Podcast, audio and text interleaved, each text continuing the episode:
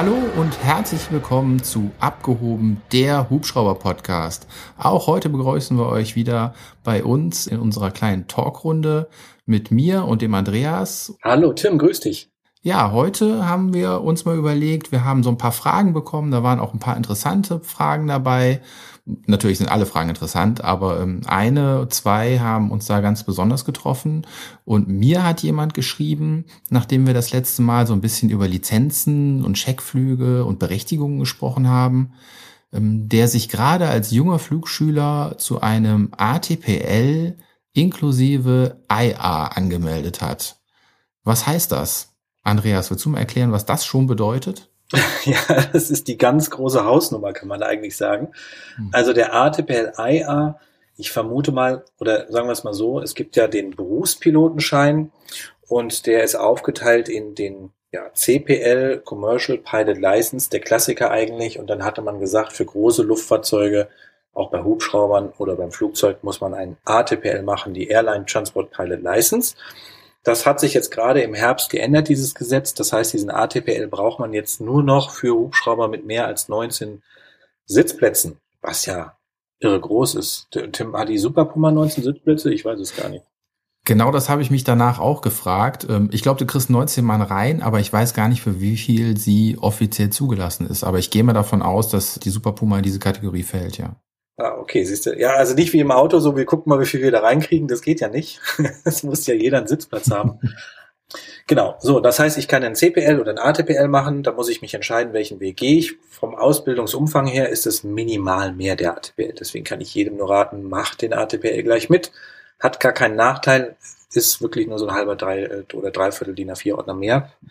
Und IA mit dazu. Ich weiß jetzt nicht, ähm, ob er nur die Theorie macht oder ob er auch die Praxis macht.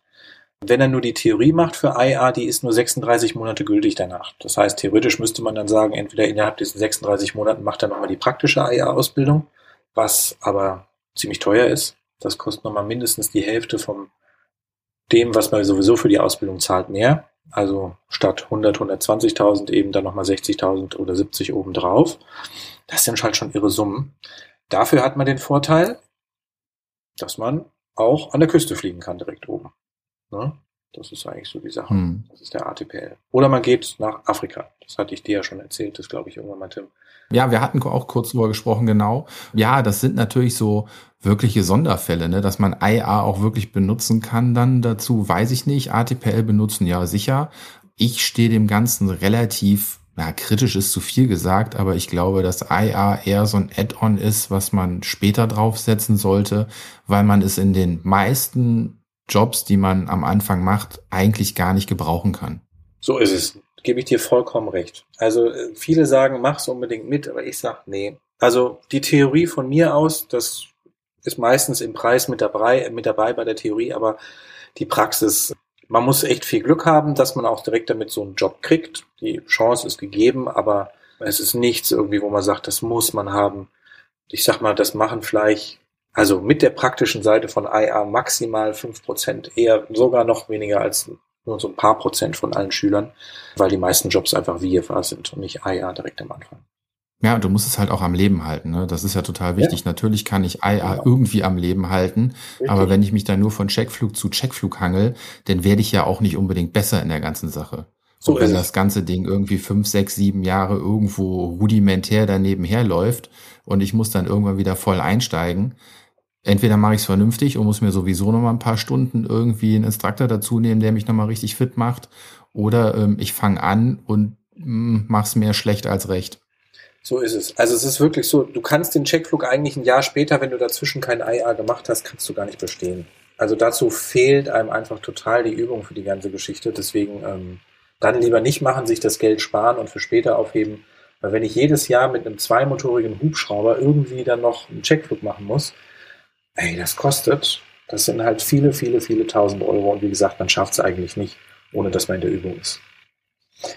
Tim, hm. du hast Du hattest es ja von diesem besorgten. Schüler bekommen, eine E-Mail, glaube ich, ne? Richtig. Mhm, genau, ja. Willst du dem dann auch antworten mal, dass der sich nicht ganz so viele Sorgen machen muss?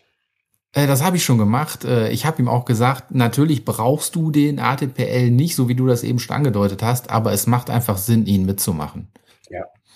Er hat auch ein ganz klares Ziel definiert, wo er mal hin will. Und das ist halt auch so eine Sache. Ähm, man muss halt auch gut gucken, das Ziel, wo ich hin will und das, was ich dann mache, passt das überhaupt übereinander und ist dieses Ziel vernünftig oder sollte ich mir auf dem Weg vielleicht nicht noch Zwischenziele stecken? Ne? Also wenn ich jetzt direkt sage, ich will irgendwann äh, mit einer S92 oder so offshore die Plattform anfliegen, dann ist das nicht unbedingt der erste Job, den ich nach meiner bestandenen ATPL-Ausbildung habe. Das ist nicht die Regel, da gebe ich dir vollkommen recht, ja, das stimmt. Was hat man denn? Man, ja. Wie bitte?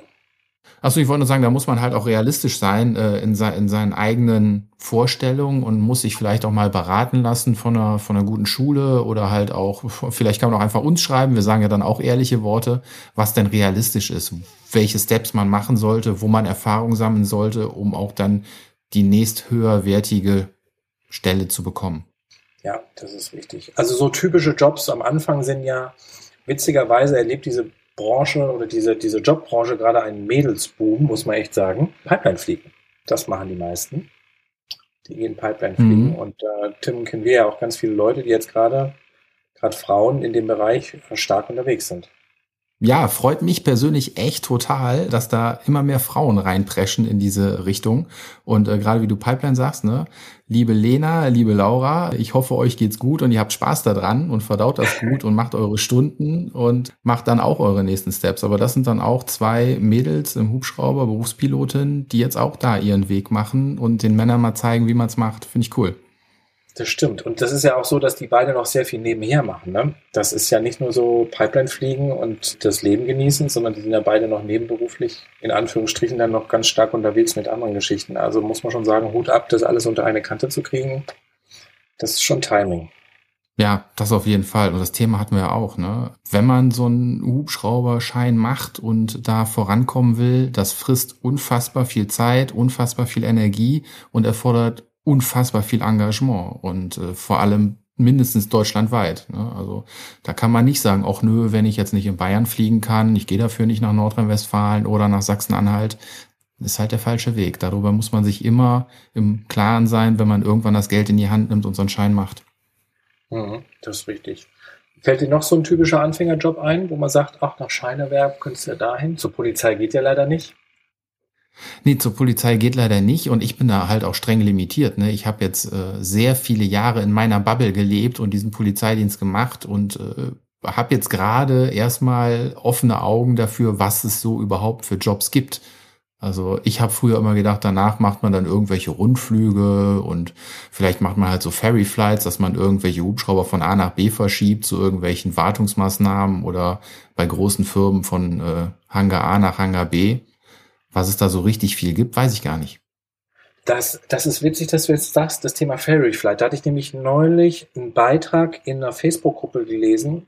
Da ging es, ich glaube, das war Facebook, ja. Da ging es nämlich darum, wie dieser Pilot mit möglichst, also praktisch möglichst diese Stundensammelphase so überbrücken kann, dass die relativ günstig wird. Weil wenn du, es gibt ja zwei Ausbildungsmöglichkeiten. Es gibt ja einmal die modulare Ausbildung, da machst du erst dein PPL, dann sammelst du, ich sag mal, ungefähr 100 Flugstunden und dann machst du den Berufspilotenteil hinten dran.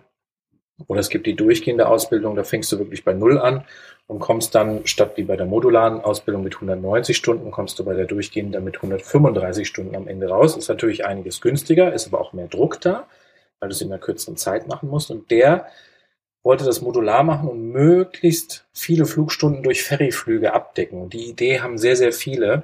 Und da muss man leider immer dazu sagen, baut nicht auf diese Ferry-Geschichte. Das ist zwar mal ganz nett, wenn irgendeine Firma irgendwie einen Ferryflug hat und ihr ein bisschen Geld dadurch sparen könnt, aber du kriegst es nie im Leben abgedeckt, irgendwie 100 Stunden Ferryflights zu fliegen. So viel hat keine Firma. Und dann auch noch für diesen einen Piloten, weil ähm, das ist ja alles Geld, was ja irgendwie nicht bezahlt ist, sondern wo man einfach den Hubschrauber von A nach B fliegt, ohne dass irgendwie dafür gezahlt wird, weil er in die Wartung muss oder mhm. weil er von einem Flugplatz zum nächsten muss wegen Rundflügen und so ein Zeug, ja dass da die Leute nicht drauf bauen und sagen, oh, Ferry Flights, ja. Aber ja, Rundflug, genau, Rundflüge gibt es auch noch eine Möglichkeit, dass man das als Anfänger macht. Kann man nur leider nicht wie bei der Pipeline so schnell irgendwie Stunden sammeln. Hm. Und dann wird es auch schon langsam schwierig, weil bis man bei der Arbeitsfliegerei genommen wird, braucht man auch ein paar Flugstunden, um zu sprühen oder zu kalken. Ähm, da kann man sich allerdings auch wirklich viel fliegen. Ja, Tim? Ja, ich habe gerade, und es sind ja auch eigentlich krasse Sachen, also muss man ja mal ehrlich sagen, ne? Also wenn ich mir so Pipeline vorstelle, wie du da äh, die Robby durch die Gegend schleuderst, äh, also die R44 oder die R22 oder mit was das auch größtenteils gemacht wird, das ist ja schon wirklich anspruchsvolles Fliegen, ne? Also es ist ja nicht, äh, nicht nur einfach nur von A nach B, sondern in niedrigen Höhen, in der Hinderniskulisse, einem irgendeiner Pipeline, die man so gar nicht richtig sieht, verfolgen. Zwar auch zu zweit, aber trotzdem, also wenn ich das sehe, ähm, ich denke mir schon, was machen die da eigentlich gerade wieder? Also das sieht eher nach Achterbahnfahren aus, als irgendwelche vernünftigen Flüge durchführen. Ja, das stimmt. Das ist schon wirklich wahr. Und den meisten muss man auch sagen, 75 Prozent wird dabei ziemlich schlecht. Also deswegen auch nochmal Hut ab an die Mädels. Ja, das, meine Sache ist Pipeline fliegen nicht. Wenn ich fliege, geht's. Aber wenn ich daneben sitze als Beobachter, für die, die es nicht wissen, da sitzt immer noch ein zweiter daneben neben dem Piloten, der hat einen Laptop auf dem Schoß, weil man muss, ähm, der Flug wird GPS überwacht und du musst genau auf der Pipeline entlang fliegen. Man darf davon nicht wirklich abweichen, weil das sieht dann auch der Betreiber, dem die Pipeline gehört, der will ja, dass man drüber fliegt und dann immer in den Laptop gucken, rausgucken oder irgendeinen Vermerk machen für irgendeine Stelle, weil dann Bagger an der Stelle steht, der da nicht sein darf oder oder oder und dann, boah, da wird mir so schlecht. Und anderen auch. Also deswegen gut ab an alle, die das aushalten. Ja, ich kann mir das gut vorstellen. Also, das ist wie äh, bei Autofahren, äh, die ganze Zeit irgendwie lesen und alles an sich vorbeihuschen sehen. Das auf Dauer kann ich das auch nicht. Also es geht mal zehn Minuten gut, aber irgendwann ist dann auch vorbei. Genau, das musst du so machen, wie du es eben gesagt hast. Lesen und am besten dann irgendeine Serpentinstraße hoch oder runter. Mit diesen Kurven. Das hast du ja bei der Pipeline-Fliegerei auch. Das gibt dir dann den Rest. Das ist dann echt. Ach, bist du abgemeldet. Das ist wirklich schlimm. Aber, ja. Aber du gut. hast jetzt gerade auch schon gesagt, mit, äh, mit einem Bagger, der da nicht stehen soll oder so. Ich frage mich immer, ich oder ich habe zumindest immer gedacht, die suchen nach irgendwelchen Pipeline-Lecks. Wenn das jetzt eine Ölpipeline ist zum Beispiel, dann kann ich mir so ein Leck, wenn das undicht ist, dann habe ich da Ölflecken. Wenn es Gas ist, das sehe ich ja gar nicht aus dem Hubschrauber. Oder wie funktioniert das? Haben die Ortungsgeräte dabei? Weißt du das? Ähm, nee, die haben keine Ortungsgeräte dabei. Die gucken primär danach. Also erstmal ist es ganz witzig, wenn du äh, fliegst, dann siehst du die Gaspipeline, wo die mal verbuddelt wurde, weil nämlich das Feld an der Stelle eine andere Farbe hat. Das Gas erzeugt, so wurde mir das mal erklärt, Gas erzeugt auch natürlich Reibung, wenn das durch die Rohre saust. Dadurch ist es da immer ein bisschen wärmer. Das heißt, die Pflanzen blühen an der Stelle ein bisschen früher oder das Gras ist grüner. Das kann man von oben erkennen. Diese Strecke fliegen die ab und die gucken in erster Linie danach, wie ich schon sagte, steht da irgendwie ein Bagger, der will jetzt irgendwie im Garten seinen Pool ausheben und weiß gar nicht, dass 80 Zentimeter unter seiner Grasnahme ein Gaspipeline durchgeht. Oder neulich hatten wir einen Bauer, der seinen Brunnen bohren wollte am Feld als die gelandet sind, war es allerdings schon zu spät. Der hat zum Glück nicht die Pipeline getroffen, sondern einen Meter daneben gebohrt. Ähm, das sind so Sachen eben. Oder irgendeine Straßenbaustelle, die nicht angemeldet ist, wo eine Gaspipeline entlang läuft, die nicht angemeldet ist. Und dann kann es sein, wenn die zu nah dran sind, dann stellen die die Arbeiten ein. Ja? Dann sagen die, pass mal auf, ihr dürft jetzt nicht weitermachen, wir holen jetzt mal einen von der der Firma hierher. Und dann landen die halt auch direkt vor Ort, ja. Hm. Tja, so funktioniert das eigentlich bei der Gaspipeline. Also schon eine spannende Sache, aber auch wirklich ein harter Job, weil man lange in der Luft ist, jeden Tag in der Luft ist. Und gerade im Winter, wenn das Wetter schlecht ist, man darf erst wieder in Reichelsheim bei uns zum Beispiel ankommen, wenn die Pipeline abgeflogen ist. Das heißt, es kann auch mal sein, dass man statt Donnerstag wie geplant Freitag, Samstag oder Sonntag zurückkommt, weil eben einfach dazwischen drei Tage Nebel sind und man nicht weiterfliegen kann. Ja, da muss man so lange warten. Hm. Ja, aber trotzdem irgendwie eine coole Sache. Also ich finde es schon spannend. Das ist, das wäre sowas, da würde ich mein Perso äh, meine Stunden persönlich gerne mitsammeln, mit Pipeline fliegen. Finde ich interessanter dann als Rundflüge irgendwo zu veranstalten. Ich kann das ja bei uns nochmal vorschlagen. Ich kenne da einen tollen Piloten, Tim, der würde gerne mal bei uns Pipeline fliegen. ja, ich, ich glaube, so viele Stunden brauche ich nie mehr. Äh, danke. Äh, nein, aber wie gesagt, also ich glaube, so gerade für den Anfang, da lernst du, glaube ich, richtig gut fliegen dann. Wenn du da deine Stunden drauf gemacht hast, ist schon nicht schlecht. Ihr sagt ja auch immer in der Rettung, weiß ich nicht, was ihr da an, an Mindeststunden habt, aber da ist ja eigentlich immer so 1000 Stunden ist ja so das Schwert, was da drüber schwebt, äh, was verlangt wird. Und dann heißt es ja immer Rettungsfliegerei oder Vergleichbares. Ich weiß, dass das Polizei vergleichbar ist, aber wäre Pipeline auch eine vergleichbare Tätigkeit? Genau, bei Vergleichbares geht es darum, du brauchst 500 Stunden vergleichbare Flugstunden ähm, wie Pipeline-Pflegerei. Und das liegt daran, dass du bei Pipeline halt auch im schlechten Wetter deinen Job erfüllen musst und du landest auch öfters mal außerhalb von Flugplätzen. Und deswegen kann man sagen, das ist ähnlich dem Hems-Betrieb sozusagen. Ähm, es gibt aber auch ähm, Unternehmen, die sagen, also wir erkennen auch Fluglehrerstunden an, weil die eben nicht Hems sind, aus dem Grund, dass auch Fluglehrer viel außen landen oder eben besonders viel mhm. ne, Erfahrung haben, weil eben Schüler mehr Mist bauen. Das heißt, die sammeln diese Erfahrungswerte gleich mal mit, was kann alles noch schieflaufen. Man könnte auch sagen, okay, du hast, weiß ich nicht, 1000 Stunden als Fluglehrer, aber wir erkennen dir davon nur die Hälfte an, weil eine Fluglehrerstunde nicht so wertvoll ist wie eine Pipeline-Stunde. Sage ich jetzt einfach mal, keine Ahnung, ob es so ist dann geht das auch, dann hast du trotzdem deine 500 Stunden zusammen. Also da gibt's verschiedene Möglichkeiten. Aber wie ist es denn bei dir, Tim, wenn wir jetzt gerade beim Thema spannend waren? Was hast du denn mal an spannenden Einsätzen oder was hättest du denn mal gerne? Gibt es irgendwie einen Einsatz, wo du sagst, boah, sowas würde ich gerne mal fliegen, sei es bei dir bei der Polizei oder, oder woanders, wo du sagst, das würde mich interessieren? Weil du hast ja schon die Erfahrung. Ja, also rückblickend fand ich ultra spannend, als wir noch unsere alte BK mit dem konventionellen Heckrotor hatten, wenn wir Personen aus Gewässern gerettet haben. Das hat sich dann hauptsächlich im Rhein abgespielt, wenn in Düsseldorf jemand in Rhein gesprungen ist, äh, von der Brücke in suizidale Absicht meistens und wir dann mit der BK hingeflogen sind und dann wirklich, wenn noch keiner da war, mit den Kufen auf der Wasseroberfläche geschwebt sind und hinten der Operator rausgeklettert ist und die Person auf der Kufe fixiert hat und wir dann schön langsam zum Ufer geschwebt sind und dann da die Person gesichert haben. Das war zumindest immer, ja, das Nonplusultra-Manöver. Also das war filigran und Präzision mit Sinn, man hat ein Menschenleben dabei noch gerettet im besten Fall. Das war ein super Manöver. Das machen wir mit der neuen Maschine leider nicht mehr. Weil ihr jetzt einen Fenestron dran habt oder weswegen? Genau, weil ihr jetzt einen Fenestron dran hat, der einfach deutlich tiefer liegt okay. und einfach ja durch dieses dieses Fenster, was es halt ist und durch diese diffu Diffuserverlauf, den der Fenestron hat, dass er einfach das Wasser noch stärker ansaugen würde als ein konventioneller Heckrotor. Das funktioniert, das geht, aber die Marge ist halt unfassbar klein. Da kannst du mhm. ganz schnell mal mit dem Fenestor ins Wasser eintauchen und ich weiß nicht, wie viel er ab kann. Ich will es aber auch nicht ausprobieren, wie viel er ab kann. um Gottes Willen bitte nicht.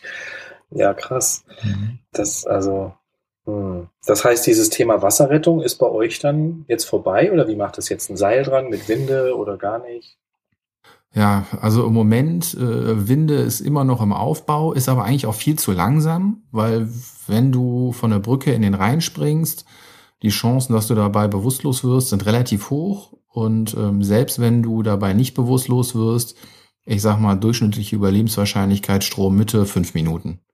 Dann ist der Sog, hat, hat irgendwann gewonnen und zieht dich runter. Und, okay, äh, aber unter der Voraussetzung, dass ihr schon da seid, weil ihr müsstet ja sonst auch erstmal dahin fliegen, was ja eh dauert, oder? Ja, aber wir brauchen so Alarmstart, bis wir am Rhein sind, sind drei Minuten. Eine Minute Flugzeit, zwei Minuten Anlassen maximal. Also Ach, drei so bis schnell. vier Minuten haben wir da geschafft. Ja, auch mit der BK, das ging auch ruckzuck. Du bist dann ah, halt okay. losgeflogen, äh, ohne dass alle Systeme funktioniert haben. Das war noch dann äh, wirklich rudimentär. Sobald die Triebwerke auf Flight waren, ging's los. Alles andere hatte dann Zeit später hochzulaufen. Hm, aber mehr brauchst du ja auch nicht. Also gerade bei so einem alten Hobel, der da ohne Computer funktioniert hat, ja, Klar. und ähm, ich durfte es auch äh, einmal erleben, dass wir wirklich jemanden dadurch gerettet haben. Mhm. Ähm, da war ich selber bei. Wir hatten es nochmal, da ist aber leider jemand dann dabei oder danach verstorben. Den haben wir dann zu spät rausgefischt. Ja, aber muss man auch sagen, das war ein. Auch. Nee, ich wollte dich eigentlich nicht unterbrechen, Entschuldigung. Ja. Nee, ich wollte nur sagen, das ist, ähm, das waren immer sehr, sehr spannende Einsätze. Und das war wirklich Teamwork pur. Also wir haben lustigerweise waren diese zwei echten Wasserrettungen auch mit in genau dem gleichen Team zweimal, was bei uns gar nicht so üblich ist eigentlich, dass wir ähm, so oft zusammenfliegen, immer mit den gleichen Leuten. Aber dieses Team funktioniert einfach extrem gut und da ist man dann auch stolz, wenn man das genauso in dieser Konstellation auch zum zweiten Mal gemacht hat, auch wenn die Person dann leider am Ende nicht überlebt hat. Mhm. Ja, manchmal geht's halt einfach nicht. Manchmal ist halt einfach die Zeit der Faktor, der einem fehlt, selbst wenn man einen beeilt. Wir hatten ja neulich auch einen Alarm in Kessin, aber nur mit dem Kleinen, dass da irgendwie ein Surfer vermisst wurde. Den haben wir dann auch gefunden, aber dem ging es ganz gut. Der war auch ein Fehlalarm, aber den hätten wir auch nicht rausholen können. Deswegen hatten wir noch einen Christoph 34 mit dazu geholt. Eine 135 fliegen die. Das ist halt einfach, jemand vom Ertrinken zu retten in so einem kalten Wasser. Da gebe ich dir recht, da braucht die Winde einfach Zeit. Die müsste man schon anfangen auszufahren, bevor du den Einsatzort erreichst, dass die schon unten ist, wenn du da gerade hinkommst und dann plumpst dann nur noch einer irgendwie ins Wasser oder so und dann. Aber wie macht, also wie habt ihr das, das ich stell's mir gerade mal vor, wie habt ihr das gemacht, wenn einer auf der Kufe ist? Das heißt, irgendwie, ihr schwebt ja jetzt nicht neben denen und der hält sich dann daran fest, sondern man muss dem ja auch irgendwie helfen, weil der ist ja eisekalt und der hat ja nicht die Kraft, sich da festzuhalten, dass dann wie, nee. ich nicht. Unser Operator hinten hat dann sich so ein Geschirr angezogen, am Hubschrauber festgemacht, ist rausgeklettert, dass er halt ohne wirklich vom Hubschrauber rauszufallen mit beiden Armen agieren konnte, mit beiden Händen und hat die Person dann auf die Kufe gezogen. Also es war dann auch so ein Zusprechen, mhm. dass du halt mit dem Hubschrauber wirklich an die Person drankommst. Dann hat er sich den geschnappt und den einfach so gut es ging auf die Kufe gezogen. Mm, wir haben die Leute einfach auch gar nicht aus dem Wasser rausgekriegt, weil die sind ja dann da nicht in Badehose unterwegs, sondern in voller Montur. Genau. Und wenn sich das alles voll Wasser gesogen hat, ne, also selbst wenn es eine schmale Frau ist, die vielleicht 50, 55 Kilo wiegt und dann nochmal äh, aber eine Jacke, ein Pulli, eine Hose und so weiter anhat, dann wiegt die auf einmal doppelt so viel und in dem Winkel, die da noch hochzukriegen aus dem Wasser, das äh, war eigentlich fast unmöglich. Deswegen haben wir vom Verfahren her gesagt, nee, wir nehmen uns sie auf die Kufe. Mit der Kufe heben wir sie dann gerade so weit raus, dass das Gesicht nicht mehr unter Wasser ist. So, weiß ich nicht, 30, 40 Zentimeter oberhalb der Wasseroberfläche und schweben dann langsam, wie gesagt, zur Seite. Und dann waren auch meistens schon RTW und so an, an einem Ufer und da haben wir die dann übergeben. Hast du das schon mal, hast du schon mal jemanden auf der Kufe stehen gehabt bei der 145? Ich bin ja nicht so ein Stuntpilot, das ist ja mehr so Polizeiaufgabe. Oder? Ja, ja. Also wir haben immer noch mehrere Verfahren, wo wir auch mit offenen Türen fliegen und unsere Operator draußen auf der Kufe stehen. Ich dürfte auch schon selber draußen auf der Kufe stehen. Oh, das würde ich auch gerne mal machen. Ich würde mich auch gerne mal abseilen lassen, aber es dürfen immer nur die Ärzte bei uns. ich, ich darf nicht aussteigen. Wie ist das denn, wenn da bei der 150... Ja? Ich wollte gerade, ich ähm, wollte nur sagen, ich durfte mich mal von der Kufe abseilen, allerdings von einem Mock-up irgendwo in 20 Meter Höhe. Aber auch das war schon eine gute Überwindung. Da bin ich mal gespannt, aber da werde ich wahrscheinlich nicht zu kommen. Ich darf nur zugucken, weil es gibt in Berchtesgaden gibt's ähm, so ein Trainingszentrum. Ich weiß nicht, ob du das kennst. Mhm. Da haben die einen ja. Hubschrauber unter die Decke geschraubt und mit einer Winde dran. Das heißt, da kann man es richtig simulieren, wie es ist, also sich aus dem Hubschrauber abseilen zu lassen. Da gehe ich jetzt Anfang März mal hin und gucke mir das mal an. Da bin ich mal schwer gespannt weil ähm, ja, nur eine 45, ich habe normalerweise niemanden auf der Kufe stehen, aber mich würde es einfach mal interessieren vom Feeling her, wie doll die Maschine das beeinflusst. Gar nicht. Gar nicht. Gar, also man merkt so gut wie gar nicht. Wir machen ja auch mit unseren SEKs, die äh, ropen ja auch, also gleiten aus dem Hubschrauber ab, haben einfach ein Seil nach draußen geworfen und ähm, oh. springen dann an dem Seil darunter. Und das merkst du halt ein bisschen, wenn dieses Gewicht halt mit diesem Hebelarm den, das Seil runterrutscht, Türen aufmachen und auf der Kufe stehen. Da können die auch drauf rumlaufen, das merkst du gar nicht. Ach krass, ja, siehst du mal, so stabil ist das ganze System. Mhm. Interessant. Ich kenne es nur damals vom Jet Ranger, als ich Fallschirmspringer rausgeworfen habe. Ähm, da merkst du es natürlich. Vor allem, wenn zwei nur auf einer Seite stehen, auf der anderen Seite steht keiner. Das ist echt ein Problem beim Jet Ranger. Das muss man denen immer sagen, dass die bitte jeweils einer links und rechts aussteigt. Aber ja, Wahnsinn. Gibt's noch irgendwas, wo du sagst, das wäre noch mal was? Oder weil die PK 117, diese alte Version, die wäre ich auch gerne mal geflogen, ehrlich gesagt. Der Medicopter 117 unter den Hubschraubern. Mhm. Aber ja, da kommen wir wohl. Ja. Also ich komme nicht mehr dazu. Nee, ich glaube, da musst du nach Australien oder Neuseeland gehen. Ich glaube, da werden sie noch relativ lange betrieben werden, aber andere Ende der Welt. Nee, ja. äh, super Hubschrauber. Ich hätte, also der ist ja bei unsere, sind zur Polarstern gegangen, zu dem deutschen Forschungsschiff, was sich dann absichtlich im Eis einschließen lässt und ähm, fliegt dann die Forscher von A nach B. Finde ich super spannend, dort an den Polen zu fliegen. Allein schon von der Navigation und von, von der Umgebung her und ah, verrücktes Fliegen, glaube ich. Ähm, das ist super spannend. Was mich aber noch mehr interessieren würde, wäre so ähm, bei Filmen bei Filmproduktionen, die dann irgendwelche Aufnahmen brauchen aus dem Hubschrauber. Das fände ich ja, auch spannend, wenn man da schon mal stimmt. sieht, ähm, da gibt's ja den einen oder anderen, der das da auch online, genau der, wenn der das online ja. stellt, wo der fliegen darf, ähm, dass da überhaupt ein Hubschrauber, dass der überhaupt in die Nähe kommen darf, wo der landet. teilweise, das finde ich schon spannend. Das stimmt, also mega. Ähm, ich habe mal sowas im kleinen Stil gemacht, von ganz weit weg mit der Kamera am Hubschrauber, aber Fred North, also so wie der fliegt und da in welchen Kulissen, wie du schon sagst, nah an den Hochhäusern vorbei, quer durch die Stadt, tief vom Tunnel nochmal gebremst, irgendwie ganz, also Wahnsinn. Super interessant. Das stimmt, das auch, auch die Leute, mit denen er dann da fliegt, ne? Ja. Das fände ich auch Und Tom Cruise Produktion zu fliegen, den Jungen mal persönlich kennenzulernen, Maverick himself, mhm, mhm. Das stimmt. Aber das Glück hatten mal Kollegen von mir, weil, was hat er denn hier in Deutschland gedreht? Irgendwas. Die haben den dann morgens regelmäßig zum Set und abends wieder zurückgeflogen. Für irgendeine Position. Äh, ja, das war äh, hier Stauffenberg, oder wie hieß der auch Stauffenberg, der Film, wo er auf jeden Fall Stauffenberg gespielt hat, ne? Ich weiß es nicht. Ich war nicht dabei. Ich hatte das nur mal also. so mitbekommen. Ähm, das muss auch sehr interessant gewesen sein. Aber wenn wir jetzt schon beim Thema sind, spannende Einsätze. Ähm, ich kriege immer ganz viel oder ganz oft die Frage gestellt, Andreas, mach doch, könnt ihr nicht mal was machen zum Thema Start? Warum starten wir denn eigentlich so rückwärts weg und was hat das denn überhaupt für eine Funktion und was bedeutet es das denn Performance Klasse 1a? Tim, das kannst du doch sicherlich gut erklären. Oh, kann ich so gut erklären. Ist ja eigentlich genau dein Thema, ne? Also ähm, wir machen zwar auch mittlerweile, wir haben es früher gar nicht gemacht, aber seitdem wir auch den modernen Hubschrauber haben, äh, der sich immer in Flugleistungsklasse 1 bewegt, da zu 99 Prozent sagen wir mal. Ja, also ich kann ja mal was zu den Flugleistungsklassen sagen und weil du die Starts ja viel professioneller machst als ich, hinten äh, rückwärts hoch, kannst du das gleich Hast sagen. Aber, okay, so machen wir es, alles klar. Die Flugleistungsklassen, es gibt äh, drei Flugleistungsklassen und einfach mal so gesagt, Flugleistungsklasse 3 ist die schwächste das heißt, wenn mir ein Triebwerk ausfällt, falle ich vom Himmel, sprich Flugleistungsklasse 3 sind alle einmotorigen Hubschrauber.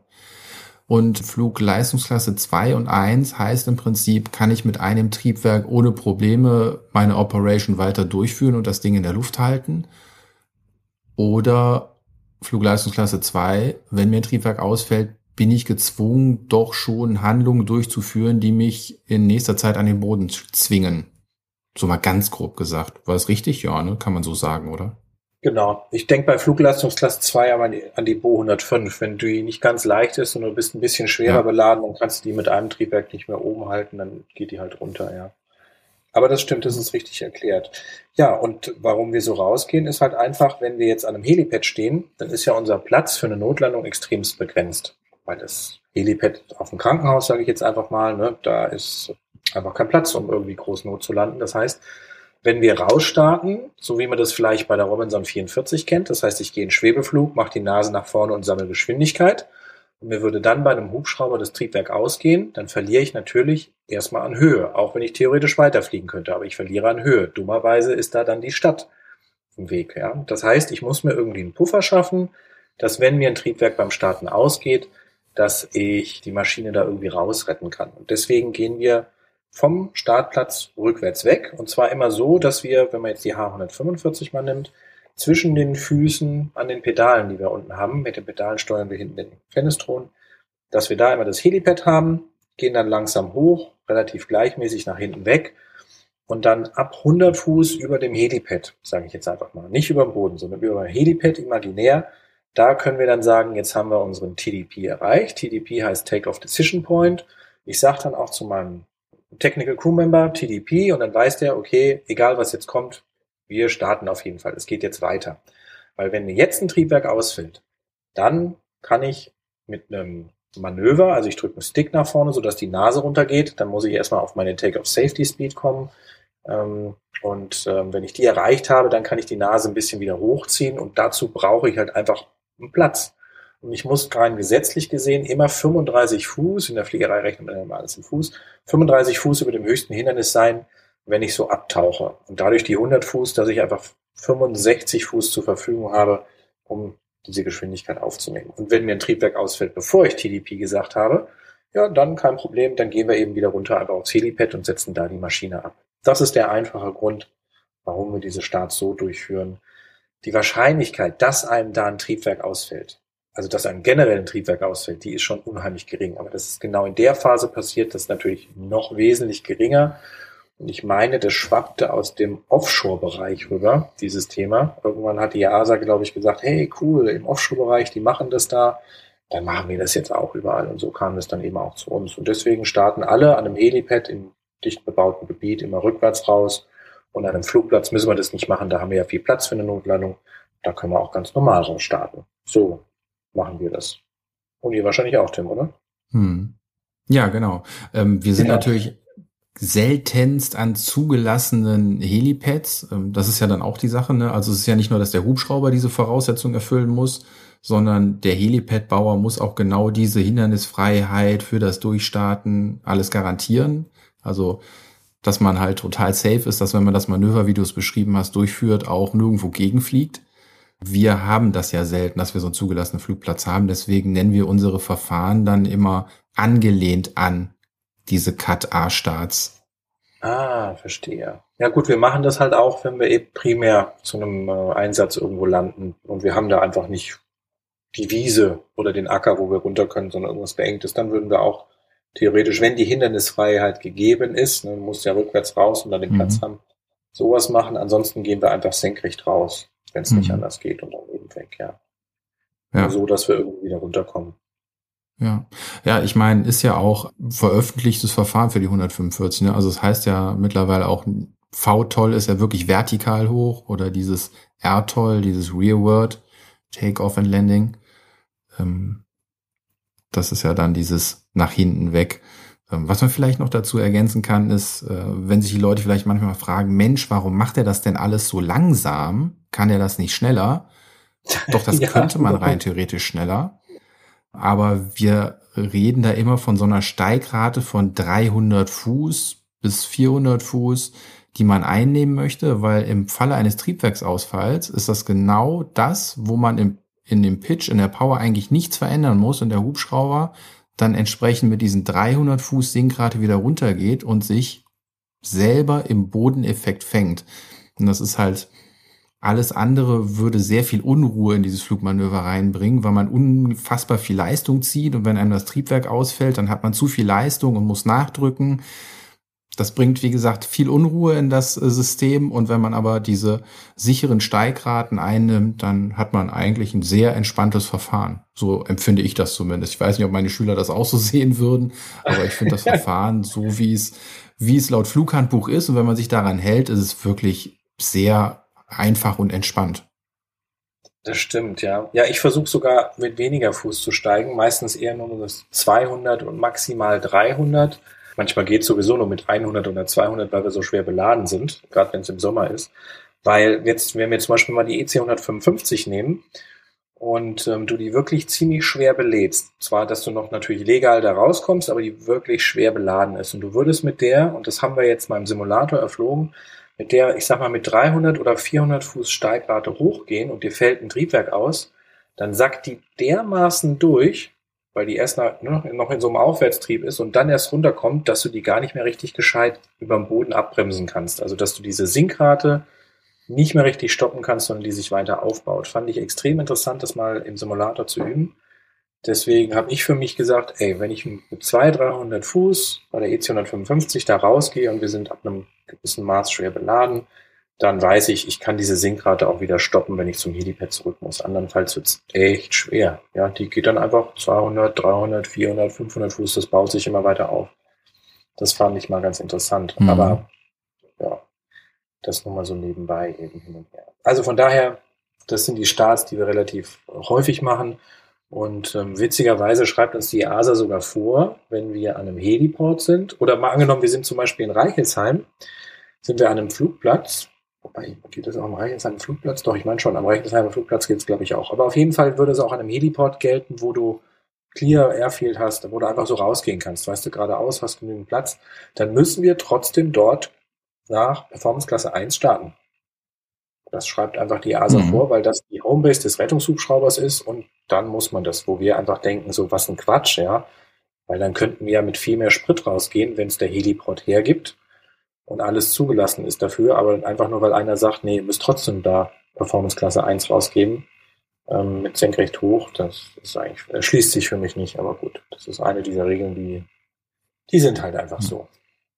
Die muss man hinnehmen, die muss man erfüllen und dann sind alle zufrieden. So ist es, ganz genau. Wie ist denn das bei euch in, ähm, am Flughafen? Wie startet ihr denn daraus? Wir haben unsere selbstentwickelten Abflugverfahren. In der Regel starten wir parallel zur Runway über das Vorfeld raus. Und je nachdem, ob es dann nach Süden, also von den Runways weggeht, dann ist dem Tower das ziemlich egal, was wir machen. Ähm, wenn wir natürlich kreuzen müssen, dann gibt er uns dann irgendwann clear to the right oder einen langen Left Turn, je nachdem, wie der anfliegende Verkehr ist. Also wir haben da äh, mehr oder weniger so, so, ein, so eine Subkultur entwickelt zu den normalen Fliegern.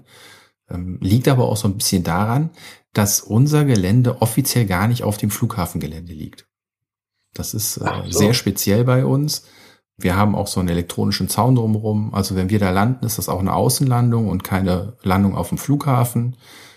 Deswegen kriegen wir auch nie ein äh, Clear to Land, sondern Land on Discretion Hangar 10 heißt es bei uns immer. Hangar 10 ist unser Hangar, ab dahin. Und wenn ihr sicher unten seid, sagt Bescheid, dann dürft ihr abschalten.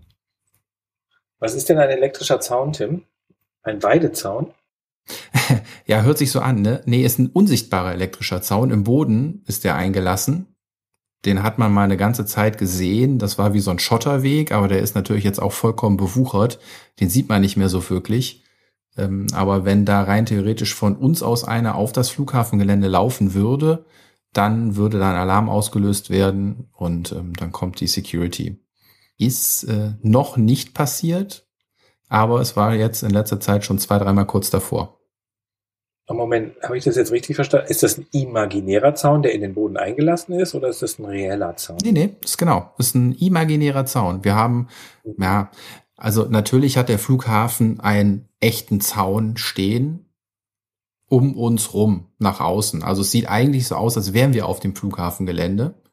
Ah, sind wir aber nicht. Und deswegen hat der Flughafen, damit wir halt nicht dann noch äh, große Sicherheitsmaßnahmen nach europäischer Vorschrift erfüllen müssen und eine eigene Sicherheitsschleuse dahin bekommen, sondern rein und raus, wie wir wollen, haben wir diesen imaginären Zaun nochmal Richtung Flughafen bekommen, dass wenn da einer aus einem Nicht-Sicherheitsbereich von uns in den Sicherheitsbereich geht, dass da ein Alarm losgeht. Ach ja, das ist mal. Aber so kann man sich das Leben wenigstens ein bisschen leichter machen, weil ich kenne das mit dem rein-raus Sicherheitsbereich. Das ist furchtbar. Das ist echt. Ja, das ist, ja. das ist sehr, sehr uncool. Also da muss man dann als Polizist muss man dann seine Waffe abgeben, weil damit darf man ja nicht durch den Scanner und dann wird sie dir danach wiedergegeben. Also solche witzigen Sachen passieren dann da. Aber ja, das ersparen wir uns Gott sei Dank alles, haben da unseren eigenen Bereich, können da rumtanzen, wie wir wollen. Und nur wenn wir dann mal starten oder landen, dann nehmen wir Kontakt mit dem Tower auf. Und so hoch geht der äh, unsichtbare Zaun dann auch nicht. Der soll bis 50 Zentimeter hoch gehen. Glaube ich aber nicht, weil ich habe es ausprobiert, drüber schwebend. ähm, das muss niedriger okay. sein. Okay, verstehe. Verstehe. Geil. Ja, aber du könntest ja, wenn du drüber springst, oder? Geht das? Ja, das ist die Frage. Okay, wollen, also je nachdem, wie gut du springen kannst. Vielleicht haben sie dann aber auch gesehen, dass der Hubschrauber so, äh, so äh, knapp darüber schwebt. Da gibt's natürlich auch Kameras und haben den Alarm ignoriert. Auf jeden Fall kam da keiner. Okay. Menscheskinder. Na, da bin ich ja froh, dass ich in Reichelsheim an einem ganz kleinen Flugplatz bin, wo theoretisch jeder machen und sein lassen kann, was er will. Ja, das ist dann wirklich ein bisschen einfacher. Super, sehr interessant, Tim. Also ich muss dich ja unbedingt mal besuchen. Das habe ich ja bis jetzt noch nicht geschafft, aber das werde ich mal für, vielleicht kriege ich das ja mal im April hin, bei dir vorbeischauen, weil das würde mich wirklich mal interessieren, wie es bei dir ausschaut. Ja, du bist jederzeit herzlich eingeladen. Ich muss auch mal nach Reichelsheim ankommen, mir das angucken. Den Platz kenne ich ja auch überhaupt nicht. Das kriegen wir schon alles irgendwie hin. Da hast du nicht viel verpasst. Also Reichelsheim, der Flugplatz, der ist ziemlich unspektakulär. Da ist Düsseldorf echt besser, ja. Aber mich freut's ja, dass ihr jetzt, dass ihr da auch mit der H145 fliegt und da glücklich seid. Aber interessant, dass mit der Wasserrettung, das wusste ich nicht, dass das so ein Thema mhm. ist durch diesen Fenestron, weil der tiefer hängt und so weiter, dass das einfach dadurch nicht mehr möglich ist. Aber ich meine, kann man denn diese Lücke irgendwie schließen? Weil jetzt, ihr seid jetzt raus aus dem Programm. Mit, anderen Worten, wenn da einer reinfällt, muss erst ein Boot kommen, oder? Äh, jein. Also wir fliegen immer noch hin. Zur Not springt der Operator halt mal raus mit einer Rettungsweste, im allerschlimmsten Fall. Aber wir haben jetzt äh, einen Rettungsring dabei an einem Seil oh. und äh, den würden wir dann zuwerfen und dahin ziehen, äh, zumindest als Minimalziel erstmal. Wir überlegen, was es da noch für andere Möglichkeiten geben könnte. Aber die Feuerwehr ist mittlerweile auch sehr gut und sehr schnell. Es ist selten mittlerweile, dass wir wirklich die Ersten sind oder wenn, dauert das vielleicht 30 Sekunden, maximal eine Minute, bis dann auch ein Feuerwehrbötchen da ist, ein kleines. Klasse. Ja gut, so kann man es dann auch machen, ja. Super. Toll, Tim. Also da sind wir zwar heute wieder quer durch die Themen gesprungen, aber ich fand es trotzdem ja. super interessant. Vielen Dank. Ich habe auch wieder viel dazugelernt, muss ich ehrlich sagen. War sehr interessant. Also dein Job ist schon echt ziemlich cool. Isa, deine auch. Und wenn wir das nämlich nochmal festhalten wollen, wenn die Leute nämlich in deine Richtung sich entwickeln wollen, ist Pipeline-Fliegerei anscheinend der richtige Weg, wenn so viele Stunden angerechnet werden. Ne? Wenn jemand in die Rettung will, wäre auch dein Tipp, dass die Leute ihre Stunden in der Pipeline sammeln? Ja, das ist der schnellste Weg, um Stunden zu sammeln. Da fliegt man nämlich wirklich viele, viele hundert Stunden im Jahr. Wie gesagt, also schneller geht's eigentlich gar nicht mehr, irgendwie Stunden zusammenzukommen. Und wenn man in die Rettung möchte, ja, dann hat man irgendwie, ich sag mal, 2000 Stunden irgendwie nach drei Jahren gesammelt in der Pipeline. Bei manchen Firmen kann man sich auch ein bisschen früher bewerben und dann ist das, das eigentlich wirklich das, das Allerbeste, um da irgendwie schnell ans Ziel zu kommen. Weil man muss viel Erfahrung haben und die kann man nur sammeln, am besten, wenn man die in kurzer Zeit viel zusammenkriegt.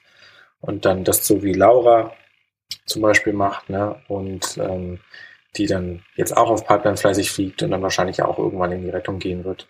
Da möchten sie ja alle hin. Und das kann ich auch verstehen. Aber ich wollte es am mhm. Anfang ehrlich gesagt nicht, wenn ich das noch sagen darf. Man muss nämlich sich überlegen, will man das wirklich in die Rettung? Weil ja, es ist ein toller Job, man lernt viel, man sieht viel und es ist sehr interessant.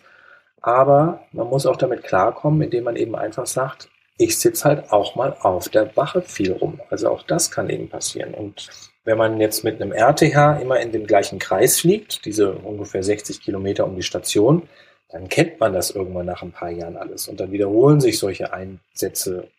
Ja, nicht alle natürlich, aber vieles. Ja, das ist ja nicht immer jeden Tag was Neues, sondern irgendwann kennt man ja schon die Einsätze. Dann gibt es auch viele, die irgendwie sagen, so nach zehn Jahren, ach, nö, habe jetzt so gar keine Lust mehr zu, ich würde gerne was anderes machen. Also ähm, ich habe mir erstmal die Hörner abgestoßen in anderen Bereichen der Luftfahrt und fliegerisch, wo ich bis ich gesagt habe, so jetzt, jetzt möchte ich das. Ja, jetzt habe ich so diesen innerlichen, fliegerischen Drang. Nicht mehr so, dass ich sage, ich muss jeden Tag meines Lebens immer im Cockpit sitzen, sondern ich bin auch froh, wenn ich mal was anderes machen darf im Büro oder mal eine Schulung oder mal so. Deswegen, dass es weiterhin spannend bleibt einfach. Oder einfach mal im Podcast erzählen von deinem Leben in der Fliegerei. Ja, ganz genau. Das ist, äh, gebe ich dir recht, das ist auch spannend und macht mir auch sehr viel Spaß. Also da auch nochmal vielen Dank an dich, Tim. Das mit dir zu machen, macht echt viel Spaß. Ja, das finde ich auch. Ich hoffe, euch da draußen macht das auch Spaß. Wenn euch das Spaß macht, geht auf unsere Instagram-Seite, abonniert die. Wir versuchen da wieder so ein bisschen was äh, online zu stellen. Ich werde auf jeden Fall was von der Wasserrettung online stellen. Da gibt es spektakuläre Bilder. Wenn ihr Fragen habt, fragt. Wenn ihr keine habt, schreibt zumindest, dass es euch gefallen hat. Und ähm, dann freuen wir uns aufs nächste Mal. Ich danke dir, Andreas. Ich danke dir, Tim. Ciao. Tschüss.